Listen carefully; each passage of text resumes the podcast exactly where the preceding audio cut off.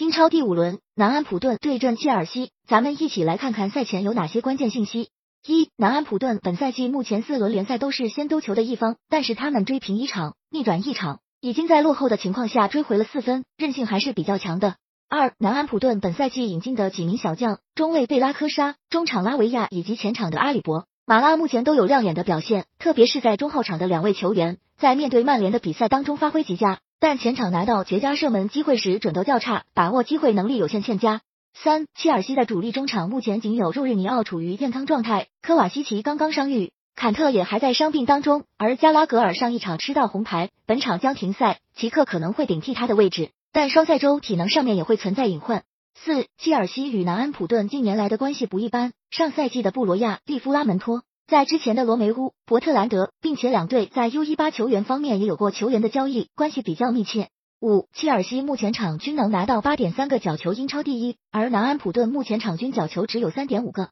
切尔西很可能会利用好角球等定位球机会来制造威胁。